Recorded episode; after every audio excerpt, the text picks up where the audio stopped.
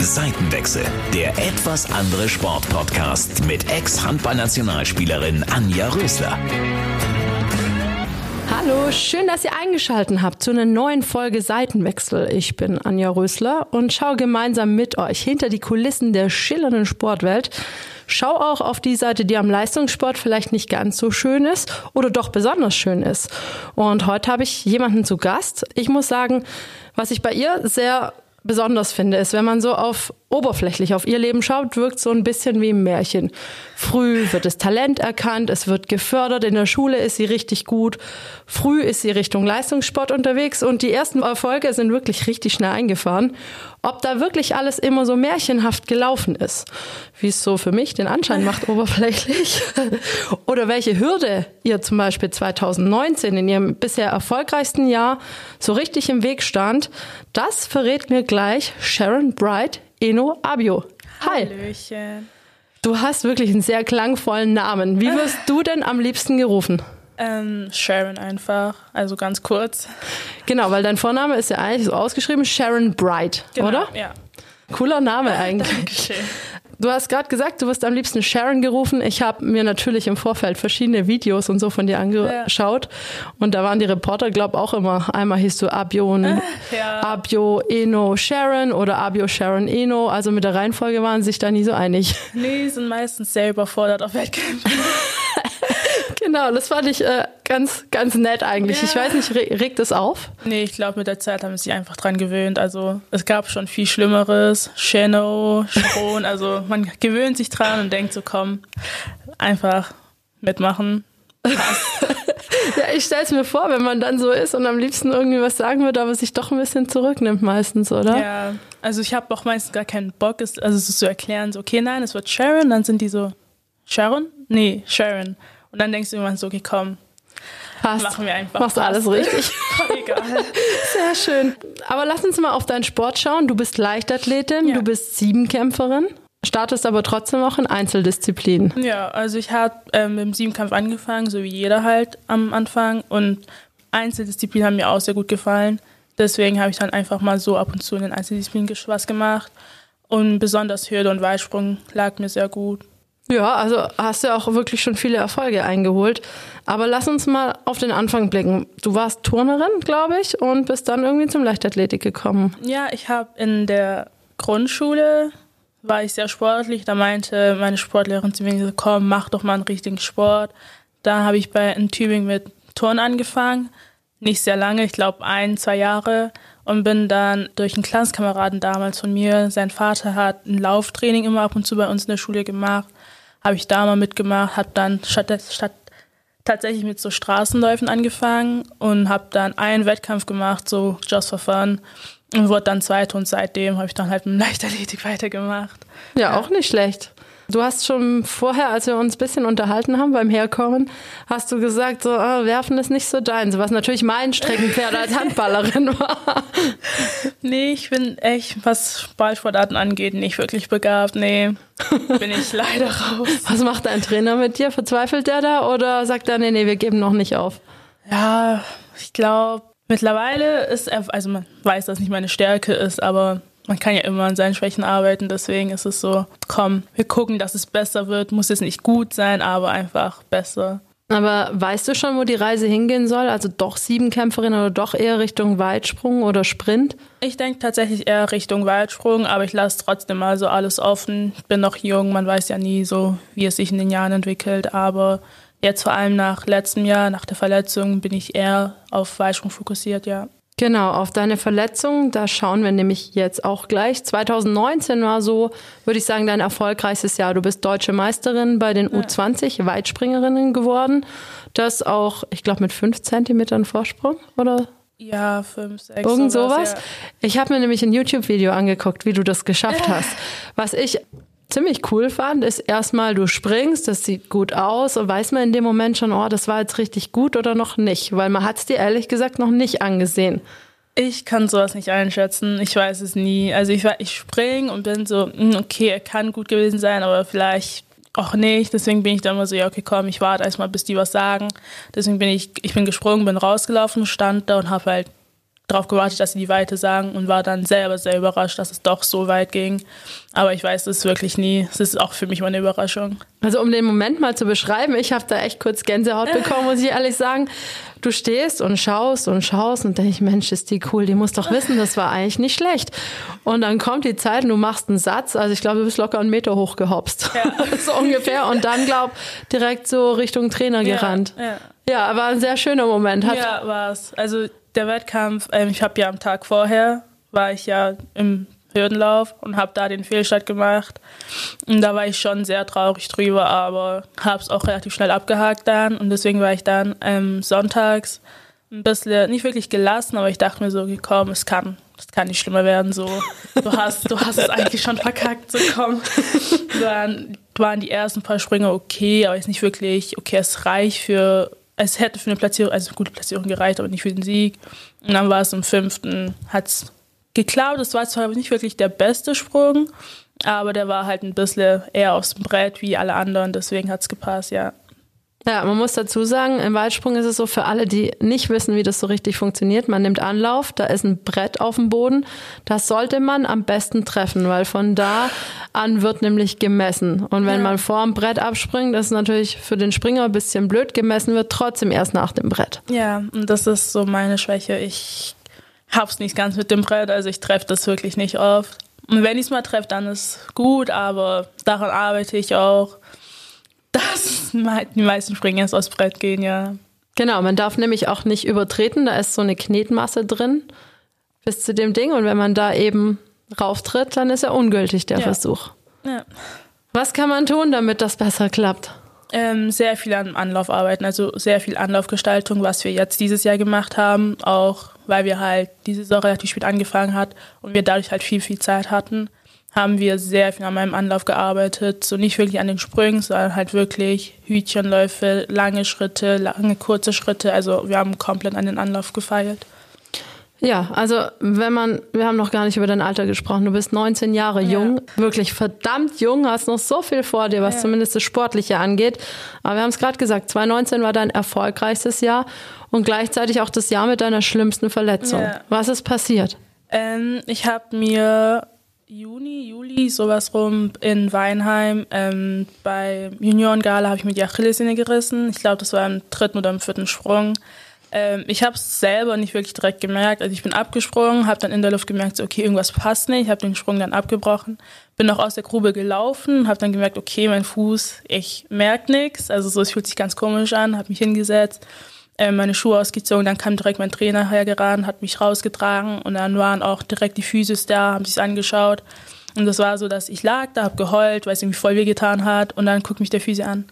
Deine Achillessehne ist gerissen. Ich so, oh, okay. Ähm, und ich wusste in dem Moment so gar nicht so, wie ich darauf reagieren soll. Ob, also so, ich war davor noch nie verletzt. Ich hatte vielleicht ab und zu so Kleinigkeiten, so Schmerzen, aber so eine richtige Verletzung hatte ich noch nie. Deswegen war es in dem Moment so, okay, ähm, was bedeutet das jetzt, was mache ich jetzt? Und dann sind wir direkt ins Krankenhaus gefahren, die haben sich nochmal angeschaut und meinten so, ja, das ist am besten operieren wir es. Ich wurde dann auch eine Woche später operiert und hat dann, glaube acht Wochen komplett durfte ich nichts machen. Also ja, so schnell kann es gehen. Das ist richtig. Wie hast du das verarbeitet? Weil ich meine, es ist ja im Wettkampf passiert, ein Tag wie jeder andere, wahrscheinlich ein Sprung wie jeder ja. andere. Wie geht man ohne Angst an den nächsten Sprung, beziehungsweise wie hast du das überhaupt im Kopf wieder gebacken bekommen, dass das jetzt kein Normalzustand ist, dass sowas immer wieder passieren kann? Ich habe sehr schnell damit abgeschlossen. Also ich war im Krankenhaus und dachte mir da schon so, okay, komm, weißt du was, es ist passiert, du kannst nicht ändern, es bringt jetzt auch nicht, wenn du jetzt wochenlang darüber heulst und ihr denkst, hm, hätte ich vielleicht das und das anders gemacht. So, das gehört nur mal zum Sport dazu. Es gehört dazu, dass man sich verletzt. Und habe mir gedacht, so, okay, komm, es ist passiert, wir versuchen jetzt das Beste draus zu machen, konzentriere dich jetzt wieder darauf, deinen Aufbau hinzubekommen, also die, das ganze Reha gut zu machen.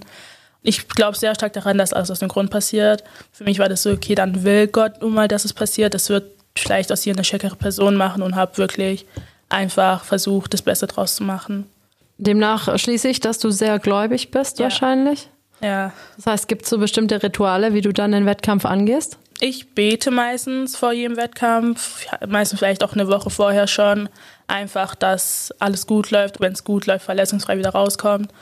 Würdest du sagen, Glauben ist da oder der Glaube ist das eine, eine gute Hilfe, um mit äh, Krisensituationen zurechtzukommen? Oder wo hilft dir der Glaube weiter? Ja, für mich auf jeden Fall. Also mein Glaube hilft mir allgemein im Leben sehr. Wenn ich mal irgendwie was geplant habe und es nicht so läuft, dann denke ich mir, okay, es ist nicht so gelaufen, weil was Besseres kommt oder weil das vielleicht nicht das gewesen wäre, was gut für dich gew also gewesen ist oder wäre. Und deswegen bin ich da wirklich, hilft mir mein Glaube schon sehr viel, ja. Bist du gläubig erzogen von deinen Eltern oder kam das Ja. von dir innen raus? Nee, ich wurde gläubig erzogen, genau. Okay, weil ich, meine Mama ist gläubig, mein Papa, hm, weiß nicht so genau. Ja, das ist auch eher so, ja. auch, würde ich sagen, eher nicht so wirklich Ja. gläubig. Ähm, meine Mama geht auch in die Kirche und so, Ja. aber an meine Schwester und mich ist das nicht rangekommen. Nee, Irgendwie. Tatsächlich bei uns schon. Also bei uns ist die ganze Familie gläubig. Meine Mom hat das schon versucht, ähm, uns weiterzugeben. Mein Opa war auch Pfarrer, deswegen ist es, glaube vielleicht liegt es daran so. Aber ja, doch. Meine, also meine Eltern geht, meine Mom zumindest geht auch regelmäßig in die Kirche mit meinen kleinen Brüdern.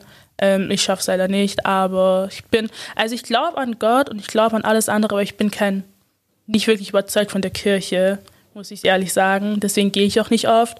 Aber ähm, ich finde, es hat auch nicht so wirklich was mit dem Glauben selber zu tun. Aber ja, ich bin sehr gläubig, ja.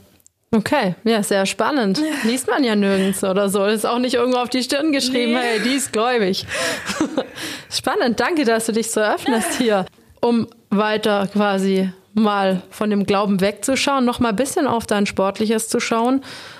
Was machst du, damit du wieder volles Risiko rennen kannst und springen kannst? Äh, Ist es noch irgendwo da oder mm, nö, gar nicht? Ich glaube unterbewusst manchmal, dass ich ähm, im Training zum Beispiel, jetzt ist uns aufgefallen, dass ich sehr stark mein rechtes Bein belastet habe, also auch beim Gehen halt, noch dieses Laufen habe von der ganzen Reha-Sache, als ich den Fuß nicht wirklich belasten konnte, mache ich es halt unterbewusst, um es irgendwie ein bisschen zu schonen. Aber jetzt so bewusst bin ich wirklich so, okay, ich habe mein Reha gut durchgezogen, ich habe das gemacht, was ich machen sollte und bin, also ich glaube schon stark daran, dass es auch alles gut wird und deswegen, ich habe da jetzt nicht mehr wirklich Angst vor, sondern gehe einfach ran und denke mir, okay, komm, wenn es gut läuft, läuft es gut. Wenn du dich dann, wenn dann irgendwie wieder Schmerzen kommen, dann gehst, tust du halt ein Stück wieder zurückgehen und machst ein bisschen mehr Reha, aber geh da volle Kanne rein. Sehr schön. Das ist ja jetzt auch eineinhalb Jahre her fast. Ja. So Pi mal Daumen. Ähm, um nochmal auf den Anfang zu blicken. Du warst, bist aus Tübingen, bist aber relativ schnell aufs Internat gekommen nach Stuttgart, oder? Ähm, ich bin nach meinem Realschulabschluss nach Stuttgart dann gekommen, genau, um dann dort auf die Johann Friedrich von Cotter Schule zu gehen und habe dann dort mein Abi gemacht. Das ist so eine Eliteschule des Sports, gell? Da ähm, magst du uns mal erklären, was ist denn so eine Eliteschule des Sports? Ähm, das läuft so ab, dass du halt sehr viel Freizeit bekommst für den Sport. Also was heißt Freizeit? Aber du hast halt die Sportkorridore zum Beispiel morgens, wo du deine, also eine Trainingseinheit machen kannst. Oder wenn du mal ähm, sportbedingt weg bist, sagen wir jetzt Trainingslager oder Vorbereitung auf einen Wettkampf, dann bekommst du das entschuldigt, bekommst die ganzen Sachen dann zugeschickt und kannst dann auf einem Trainingslager zum Beispiel eine Klassenarbeit schreiben und musst nicht unbedingt nachschreiben. Also die tun da sehr stark darauf achten, dass du beides irgendwie kombinieren kannst. Ja, das klingt ziemlich gut. Ähm, wie schwer war die Entscheidung, auf so ein Internat zu gehen? Oder weiß nicht, ich kann mir vorstellen, Eltern tun sich schwer, seinem kleinen Kind zu sagen, ähm, du, okay, zieh mal ruhig 40 Kilometer weg. Ähm, ich war da, also ich war als Kind schon sehr, sehr einständig. Also ich habe sehr vieles alleine gemacht und deswegen war es für meine Eltern jetzt auch nicht wirklich eine große Sache. Ich bin, ähm, ach, ich meinte halt so kurz vorm Abschluss so, ja, okay, ich glaube, das wäre was Gutes für mich. Ich bin dann näher am USP, kann öfters trainieren, kann dann wirklich mich auf beides konzentrieren durch die Schule halt. Und dann waren meine Eltern so, ja, okay, wenn du denkst, dass es richtig ist, dann mach es. Also ich war wirklich sehr einständig. Und dann kommt halt dazu, dass ich in Tübingen, zwar ich hatte meine Freunde, aber das war jetzt nicht so, dass ich unbedingt jetzt irgendwie sage, oh nee, ich will nicht gehen, weil ich meine Freunde verliere, weil das war jetzt nie wirklich so eine Sache. So. Deswegen war es für mich jetzt nicht so eine schwere Entscheidung. Genau, um zur Erklärung, der OSP ist der Olympiastützpunkt. Ähm, hier in Baden-Württemberg ist es für die Leichtathleten hier in Stuttgart der OSP. Es gibt ja auch einen in Heidelberg, aber das sind, glaube ich, eher die Boxer angesiedelt und so. Ja, und in Mannheim gibt es, glaube ich, auch einen. Genau, für die Ruderer, glaube ich. Ich glaube, ja. Weiß nicht genau. Egal. Für uns ist hier der OSP Stuttgart erstmal wichtig, vor allem für dich. Ähm, du bist, wenn ich es richtig gesehen habe, auch in der Stiftung Olympianachwuchs. Ja. Was bedeutet das denn eigentlich? Ähm, die stützt, also die unterstützen mich schon seit 2016, wenn ich mich nicht irre. Und ich bin denen unglaublich dankbar. Also es ist ähm, einfach, dass ich damals halt finanziell ein bisschen, also das halt nicht so gut war, sage ich jetzt mal. Und dann haben die unterstützen mich jetzt seit 2006 und ich bin dann unglaublich dankbar. Ich glaube, ähm, ich weiß gar nicht, wie ich damals drauf gekommen bin. Ich glaube, durch meine Trainer meinten die so, ey, machen wir das mal wegen Trainingslager und alles. Und ja, seitdem unglaublich dankbar. Was bedeutet finanziell nicht so stark? Ich meine, ich habe es gelesen, du hast ähm, zwei Eltern aus Kamerun und noch zwei Brüder, hast du gesagt. Das heißt, ihr seid drei Kinder. Ja. Ähm, ich kann mir schon vorstellen, meine Eltern haben mich zum Beispiel während des Studiums bekommen. Da ist man finanziell halt auch nicht unbedingt ja. auf Rosen gebettet. Wie ist es im Leichtathletik? Muss man so ein Trainingslager selber finanzieren oder wie, wie läuft das in der Jugend? Wie, wie ist das überhaupt? Ähm, also zum einen sind meine Eltern, also ja, wir kommen aus Kamerun. Mein Dad ist damals, als ich geboren bin, hergekommen. Und meine Mom und ich sind dann mit, als ich fünf war, nachgekommen. Und also mein Dad arbeitet, meine Mom nicht. Und deswegen war das jetzt so mit drei Kindern schon ein bisschen schwer. Vor allem ist der Sport halt auch schon sehr kostenaufwendig. Trainingslager zahlt man meistens komplett selber oder halt der Verein unterstützt einen. Sagen wir mal, dass sie die Hälfte zahlen. Aber es kommt halt auch noch dazu, dass du die, du die Schuhe selber zahlen musst und keine Ahnung, Fahrten ins Trainingslager oder Fahrten auf Wettkämpfen, das kommt alles dazu. Und ja, deswegen war der Stützpunkt eine sehr große Hilfe für mich. Ja. Wenn du sagst, dein Papa ist ja später nachgekommen, wie war das so am Anfang, nur mit deiner Mom und dir? Ähm, also mein Dad war zuerst in Deutschland, Ach so. ist nachgekommen. Ja. Ach so was, ja. Entschuldigung. Ah, ähm, nee, also ich bin mit meiner Mom, mit meinen, also meiner Mom aufgewachsen und ich hatte halt, das war jetzt nicht wirklich schwer, weil ähm, wir eine sehr große Familie sind. Also mein Opa war da, meine Oma, meine ganzen Tanten. Also ich bin in einem sehr großen Haushalt groß geworden und deswegen war das jetzt nicht so kritisch. Aber ich denke mal, dass ich dadurch schon eine engere Bindung zu meiner Mom habe, wie ich jetzt meinem Dad habe, weil ich einfach mit ihr als Kind groß geworden bin. Ich weiß nicht, es wird ja auch viel über Flüchtlinge und gerade solche mhm. Modelle geschimpft. Wie, wie betrachtest du das? Trifft dich das in irgendeiner Form oder sagst du, naja, also nö, eigentlich nicht? Nee, also es merkt auch wirklich niemand an mir, dass ich nicht hier geboren bin, weil ich glaube, sehr jung hergekommen bin und halt die Sprache auch schnell gelernt habe. Aber ich glaube, wäre das jetzt so gewesen, dass ich keine Ahnung mit 16 hergekommen wäre, wäre das für, schon für viele so, oh, sie ist ein Flüchtling, sie kann nicht richtig Deutsch sprechen.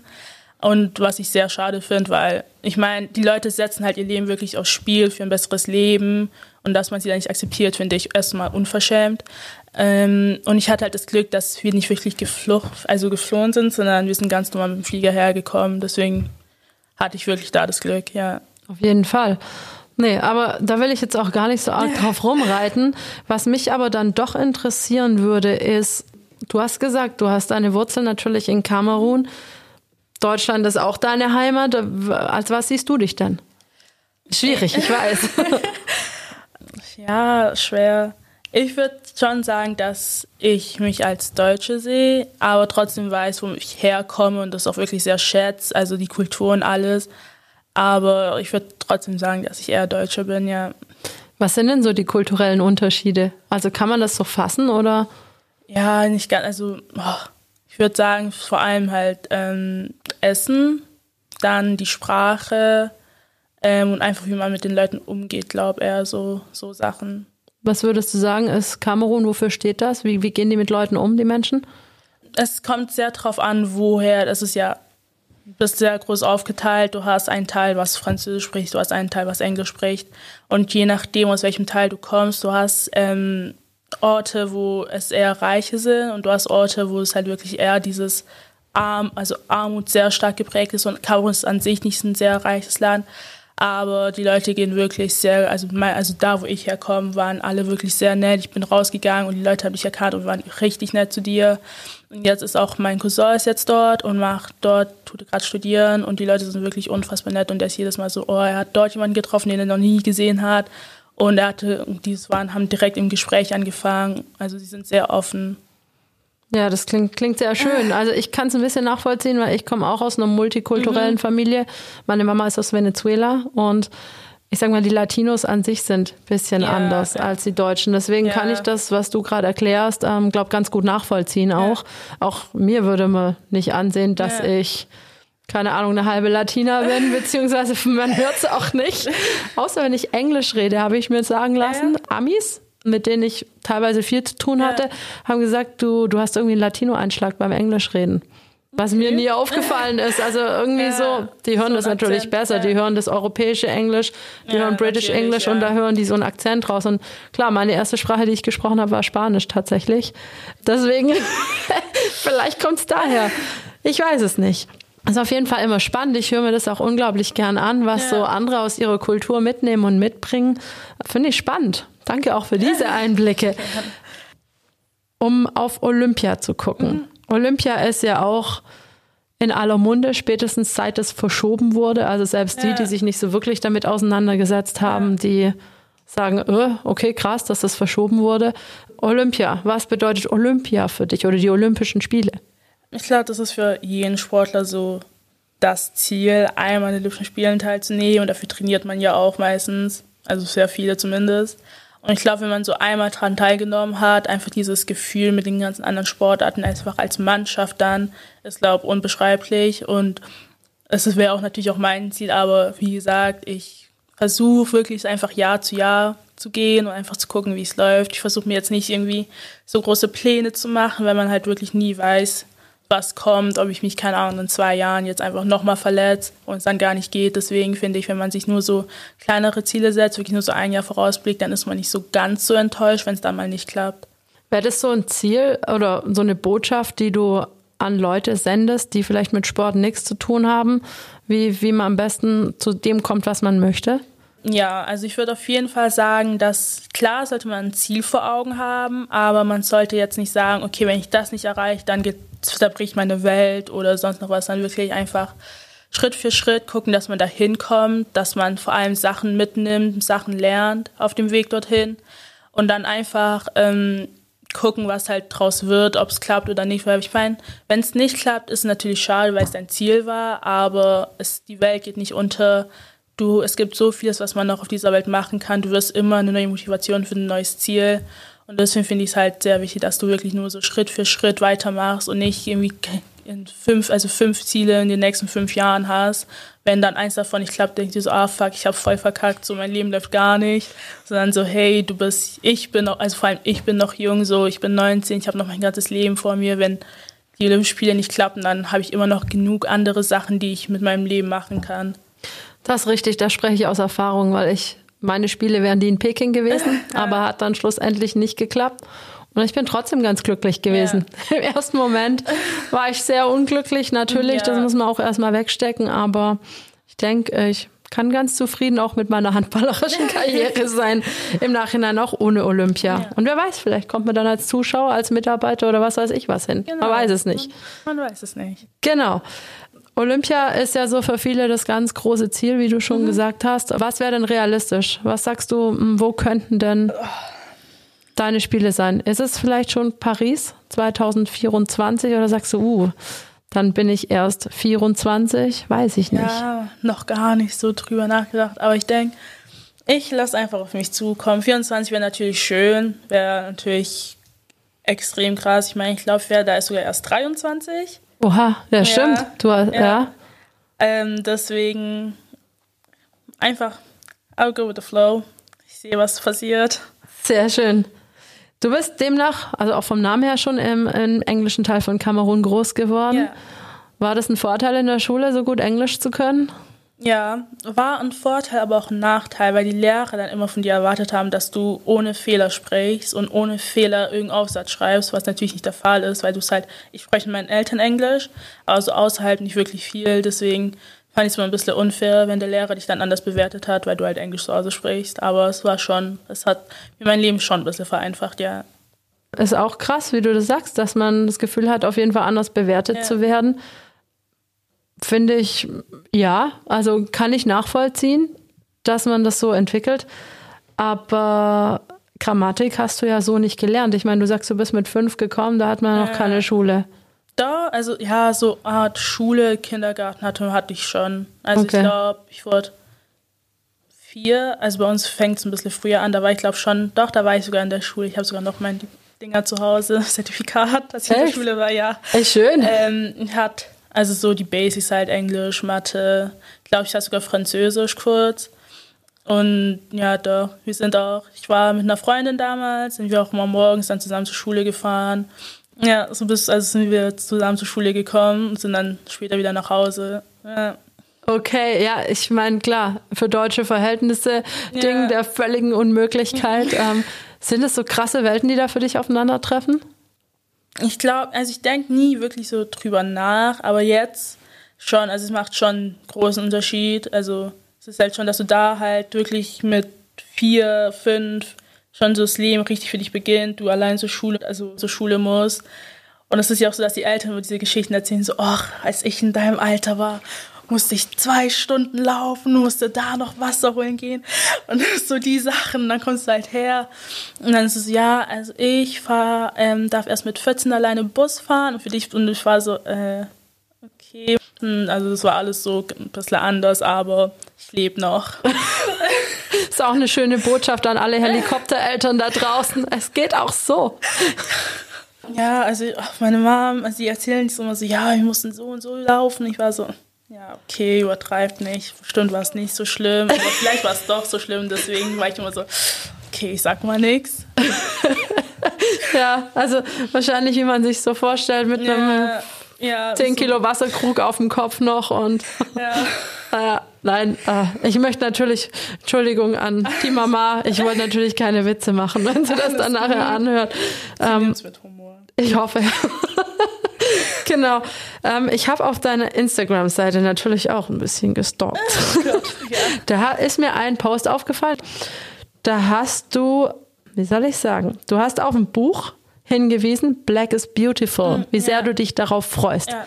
Worum geht's denn da? Da bin ich jetzt schon neugierig. Eine Freundin von mir, also habe die durch ein Buch kennengelernt, die veröffentlicht das Buch, die ist nach der ganzen Black Lives Matter Sache, die jetzt einfach vor, vorgeht, war ja auch die Demo in Stuttgart und die dachte sich danach so, komm, wir können mehr machen, wie halt nur die ganzen Demos zu starten. Wird jetzt, glaube im Oktober, Mitte Oktober, ähm, das Buch veröffentlichen und es geht einfach darum, dass sie halt mehrere Leute aus Stuttgart fotografiert haben, die sie oder die halt irgendwie sie als schön betrachtet, um, ähm, und dann, um halt darzustellen, dass wir, weil es ist halt meistens so, dass Schwarze durchs Leben gehen und halt wirklich von jung auf irgendwie denken, dass sie nicht schön sind, einfach wegen den ganzen Idealen, die halt in der Gesellschaft sind. Und durchs Buch will sie halt zeigen, dass es genau nicht so ist. Und dann hat sie ein paar Fragen gestellt, so wie, was ist das schöne Ideal für dich? was würdest du an dir ändern, wenn du könntest, so was gibst du den jungen Menschen weiter und so Sachen, da konnte halt jeder was reinschreiben und es wird dann veröffentlicht und dann ist, glaube ich, finde es wirklich richtig schön, ich freue mich übelst drauf, weil ich finde es auch sehr wichtig, dass vor allem die jüngeren Leute sich ähm, nicht selber runtermachen, nur weil die Gesellschaft sagt so, ey, du hast keine blonden Haare und keine blauen Augen, so dieses, Okay, ich kann mir schon vorstellen, wenn man, klar, wenn man dunkelhäutig ja. ist, sieht man natürlich an, in Deutschland anders aus als ja. der Großteil der Gesellschaft. Aber ich denke trotzdem, dass wir sehr vielschichtig sind, wenn man so guckt, also optisch. Ja, es gibt Asiaten, es gibt Araber, es gibt also rein optisch, sage ich mal. Ich sehe jetzt aber auch nicht die klassischen arischen Züge, sage ich mal. Wie kommt man da drauf, dass man nicht schön ist? Das finde ich total krass. Also nur weil ich nicht aussehe wie andere oder nicht die gleiche Hautfarbe habe? Was denkst du? Ich glaube, das hat, hat ja schon sehr früh angefangen, wenn man sich die Geschichte so anschaut. Es hat ja auch schon allein, glaube fängt schon mit der Sklaverei an, dass die halt denken, dass sie unter den Weißen sind. Also es wollten die auch damals so darstellen. Es fängt, glaube ich, da schon an. Und dann hat die Sklaverei aufgehört und es war aber auch noch nicht vorbei. Dann kamen ja die ganzen, ähm, ganzen anderen Sachen und deswegen ist, glaube ich, so eine Sache, die man dann einfach mit der Zeit so mit sich nimmt. Vor allem, ich würde jetzt nicht sagen, dass es in Deutschland stark ausgeprägt ist. Ich würde sagen, das ist einfach allgemein jetzt überall auf der Welt so, dass ähm, Leute, die nicht typisch so aussehen wie das, was, keine Ahnung, auf Social Media präsentiert wird, einfach ein bisschen runtergemacht werden. Vielleicht zwar nicht, vielleicht manchmal auch gar nicht bewusst. Also es kann auch wirklich sein, dass man es gar nicht will, aber es passiert einfach. Und ich finde, dass Social Media hat auch eine sehr, sehr große Rolle spielt, weil du siehst wirklich tagtäglich auf Instagram, auf, keine Ahnung, auf TikTok, jetzt weiß weiß ich was, siehst du diese Models, die, keine Ahnung, 1,70 sind oder 1,75, komplett dünn oder große Brüste, einen großen Arsch, sorry. schmale Hüfte haben und denkst so, okay, das ist das Ideal, also das ist das, was Leute schön finden. Wenn du dann ins Spiegel schaust und nicht genauso aussiehst, hast du, glaube schon so ähm, ein bisschen so ein Komplex und siehst so, hm, okay, vielleicht stimmt was mit mir nicht. Und das ist sehr, sehr traurig, weil ich finde, dass jeder, egal wie du aussiehst, du bist komplett, du bist wunderschön, Gott hat dich so erschaffen, du bist perfekt, so wie du bist und du brauchst dich für niemanden irgendwie schämen oder ändern. Und das finde ich sehr traurig, tatsächlich, ja. Was wäre so deine Botschaft? Also klar, du hast in dem Projekt mitgemacht. Was würdest du Jüngeren mitgeben? Ähm, ich würde sagen, dass, wie gesagt, Gott hat dich so erschaffen. Du bist perfekt, wie du bist. Du musst dich für niemanden ändern. Du musst wirklich jeden Tag in den Spiegel schauen und von mir aus die morgens sagen, du bist schön, bis du es glaubst. Du bist wirklich, du bist so, wie du bist. Du bist perfekt. Dich hat man perfekt erschaffen. Du brauchst dich von nichts und niemanden irgendwie schämen oder ändern. So, wenn du sagst, okay, ich bin mit meinen Haaren unzufrieden, ich will die jetzt blond färben oder so, hey, ich bin mit meiner Figur unzufrieden, ich will jetzt ein bisschen abnehmen, dann tu das, wenn du selber dazu entscheidest, dass du es machen willst, aber nicht, weil die Gesellschaft dir sagt, dass du dich ändern musst.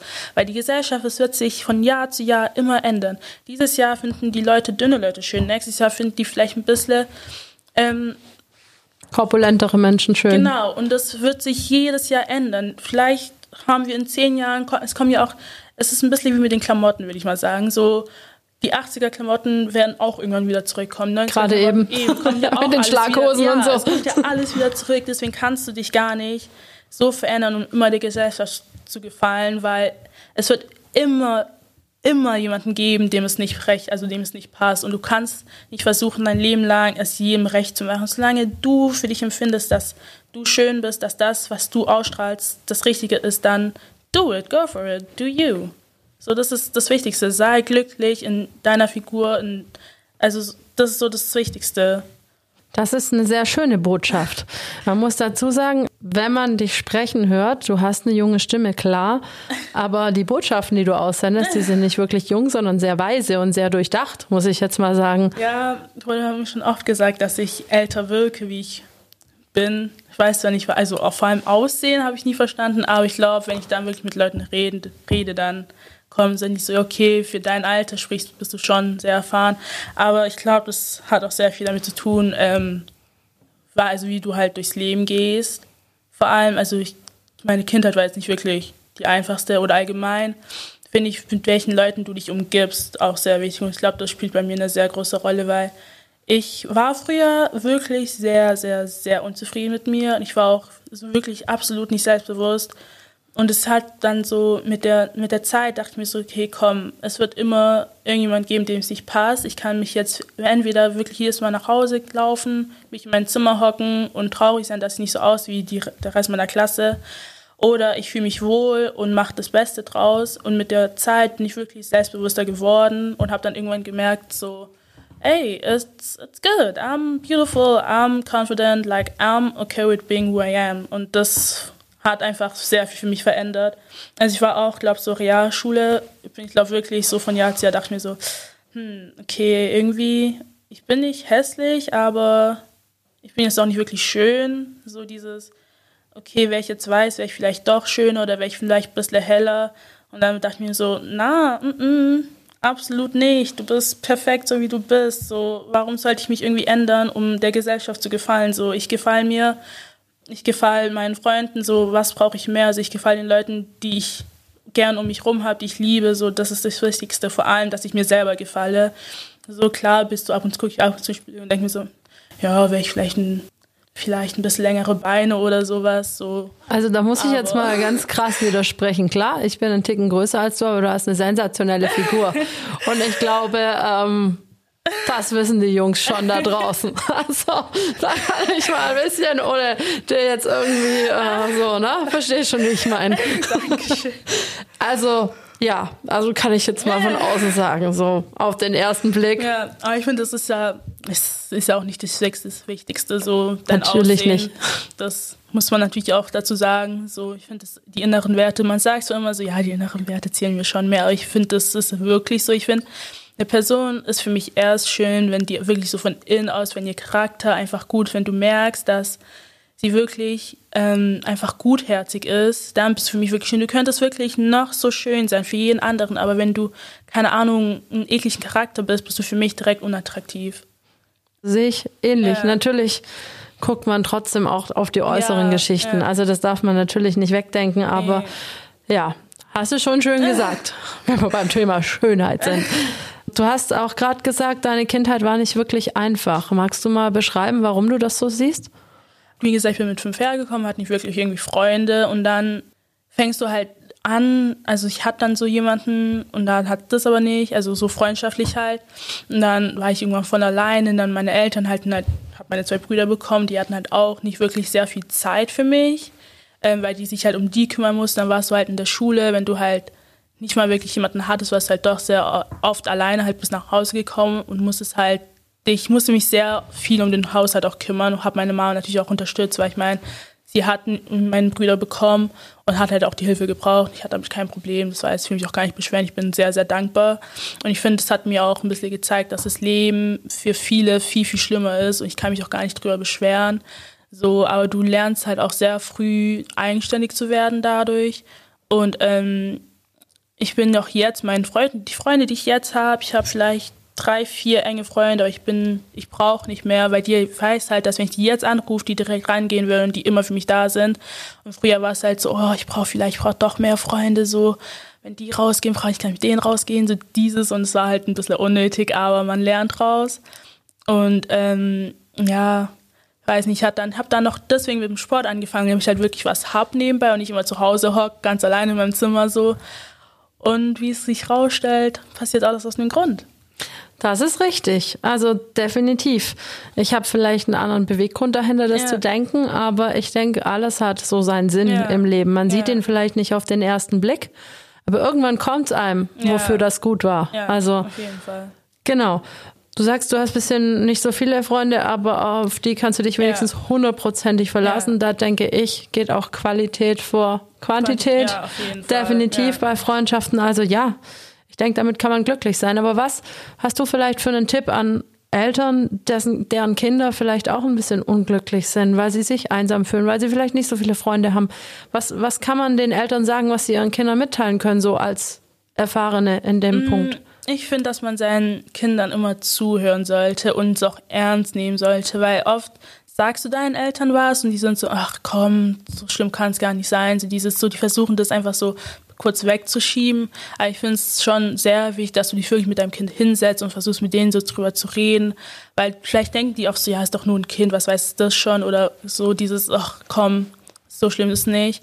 Aber ähm, wenn du dich halt wirklich hinsetzt und mit deinem Kind drüber redest, dann gibst du auch das, gibst du ihm das Gefühl, dass es, dass es wichtig ist. Und das würde ich den Eltern einfach weitergeben. So setzt euch wirklich mit euren Kindern hin und redet mit denen drüber. Auch wenn es für euch vielleicht nicht so schlimm ist, vielleicht ist es für die wirklich was Schlimmes. So jeder nimmt an, Sachen anders wahr. So redet einfach mit ihnen, kommuniziert. Also das ist das Wichtigste. Das klingt schön. Und die Kinder an, was hattest du für die? Redet mit euren Eltern. Versucht, fresst nicht alles in euch rein und denkt so, ach, das interessiert die eh nicht. So, ich so redet, weiß nicht mit euren Eltern, dann redet mit Freunden, aber redet mit irgendjemandem, versucht nicht alles in euch reinzufressen, so reden kann, ist, du denkst in dem Moment so, ja, was sollen die schon machen, dann erzähle ich ihnen halt wie dieses und, und, und.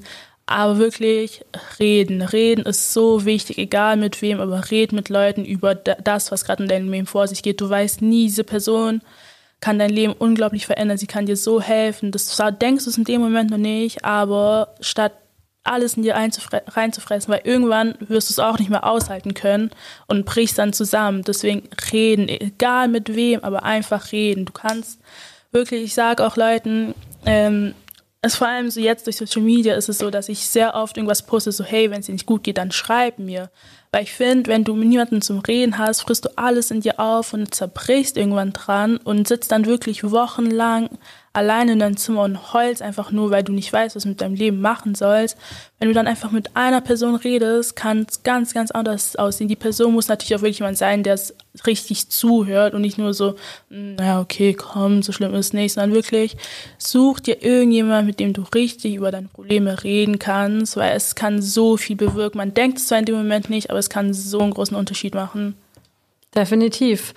Wenn man dich so reden hört, man merkt, du bist sehr sozial eingestellt und ich habe gelesen, du bist sozial sehr engagiert. Das mündet jetzt auch in deinem Studium. Das heißt, du suchst genau. dir einen Beruf in diesem sozialen.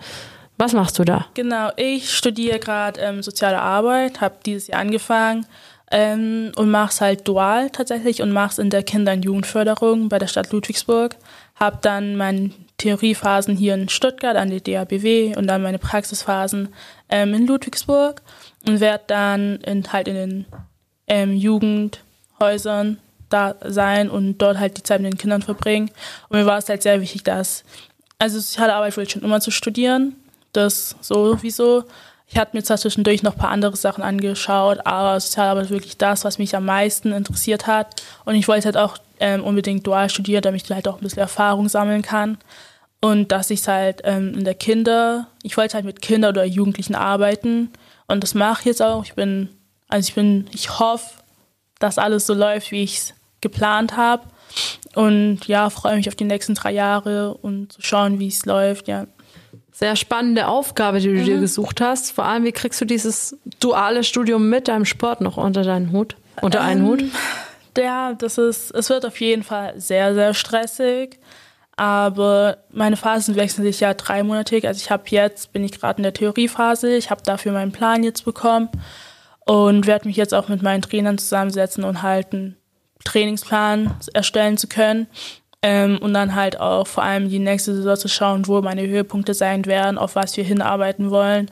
Und damit ich einfach so einen groben Überblick haben kann und das halt alles ein bisschen zusammen planen kann. Ähm, durch Corona habe ich jetzt sehr, also habe ich jetzt, glaube nur Online-Seminare, also habe alles online, deswegen wird es ein bisschen einfacher, würde ich mal sagen, weil ich jetzt ein bisschen flexibler bin. Aber dann ab nächstem Jahr, wenn es besser wird, werde ich wahrscheinlich dann auch öfters an der Hochschule sein, aber die Hochschule ist ja in Stuttgart und ist auch nicht weit vom USP, deswegen wird das nicht so das Problem sein. Und ähm, wenn ich halt die Praxisphasen in Ludwigsburg habe, werde ich vielleicht gucken, dass ich ein paar Einheiten einfach in Ludwigsburg machen kann oder nicht den ganzen Weg nach Stuttgart fahren zu müssen. Auf jeden Fall klingt das ja. nach einem sehr durchdachten Plan und du hast vorher schon gesagt, wenn man was will, kriegt man es auch hin. Ja. Definitiv. Die Motivation ist hoch. Wir haben auch schon richtig lange geredet. ich würde aber trotzdem gern von dir wissen wollen, wo siehst du dich vielleicht in zehn Jahren oder was ist so dein ganz, ganz großer Traum? Mein, also beruflich oder sportlich oder allgemein? Allgemein. Ähm, also ich würde allgemein so in zehn Jahren vielleicht so nach, will ich meinen Bachelor vielleicht, also hoffentlich bestehen und dann noch einen Master und dann, wenn es gut läuft, würde ich eigentlich voll gern eigenständig werden und ähm, sowas wie UNICEF machen, aber halt ein bisschen anders. Ich habe noch nicht den vollen Durchblick, wie ich es machen will. Aber ich würde voll gerne eine Organisation machen, also aufbauen. Und ja, das wäre so mein Traum. Wenn, das, wenn ich das hinkriegen würde, wäre ich echt sehr zufrieden in meinem Leben. Aber jetzt, so für die nächsten paar Jahre, denke ich mal, also wenn es gut läuft, würde ich nächstes Jahr ähm, eine Spendenaktion machen, was ich sowas, was ich letztes Jahr gemacht habe. Und ja, ich weiß noch nicht für welches Land oder wie oder was, aber eine Spendenaktion will ich auf jeden Fall machen, also wenn es gut läuft, so im Sommer. Jetzt muss ich nochmal nachhaken, du hast das schon mal gemacht. Was hast du da gemacht? Ich hatte letztes Jahr eine Spendenaktion, weil der, also von einer Freundin, ihr Bruder, der hat da was. Und dann habe ich ähm, in Burundi. Und ich hatte dann ein paar, paar Sachen, also viele Klamotten, die ich übrig hatte. Und ähm, sehr viele T-Shirts, ich glaube irgendwie 150 T-Shirts oder sowas, also sehr viele Klamotten und Schuhe dorthin geschickt, weil die halt, weil es Kinder sind, die Sport machen wollen, aber halt nicht können, weil die nicht das Geld haben für Klamotten. Dann habe ich halt ein paar Sachen zusammen ähm, gesammelt und habe es halt dorthin gespendet und ihre Eltern waren dann auch dort und haben die Sachen dann halt auch hingebracht was ich sehr gut finde, weil ich, ich finde so Organisation, du spendest die Sachen, aber du bist manchmal so, kommen die auch wirklich an? Wenn du halt wirklich jemand hast, der vor Ort dort ist, finde ich es immer viel angenehmer und viel besser, weil du dann wirklich weißt, okay, die Kinder bekommen die Sachen auch wirklich. Und so das will ich halt nächstes Jahr voll gern nochmal machen.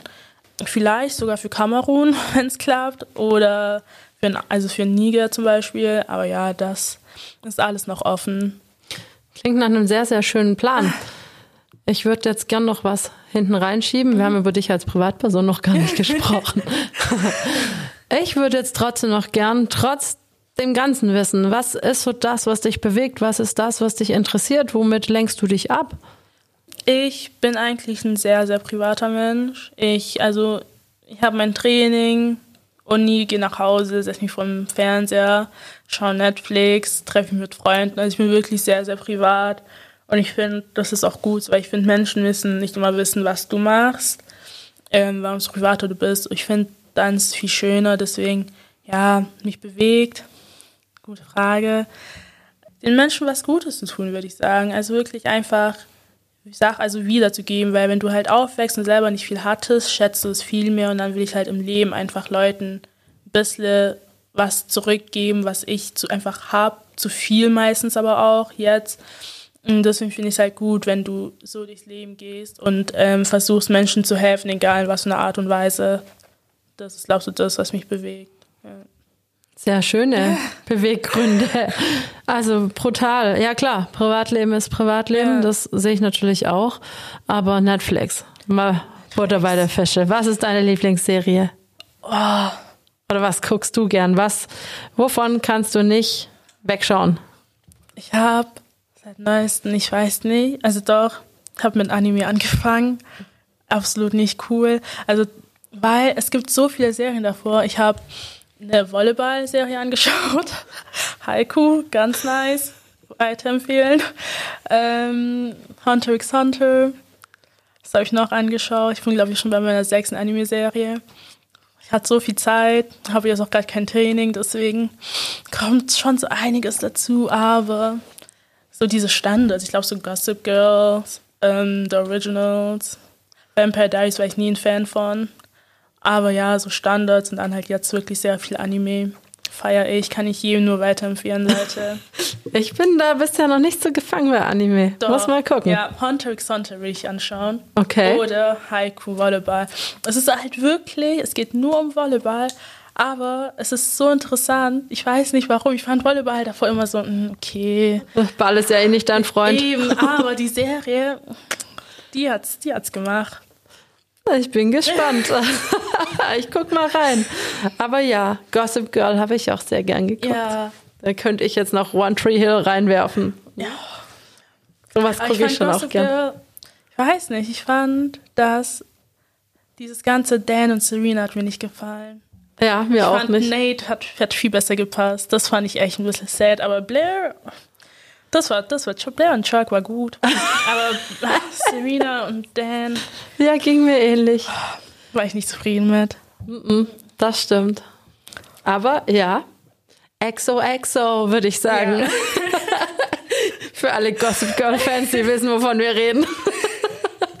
Wie auch immer. Also vielen, vielen Dank an die Gerne. ganz tollen Einblicke, an deine Botschaften vor allem. Und wenn du diese Spendenaktion ins Leben rufst, lass es mich wissen. Mach lass es ich. uns wissen. Und dann Mach können wir gucken, wie wir dich vielleicht mit unterstützen können.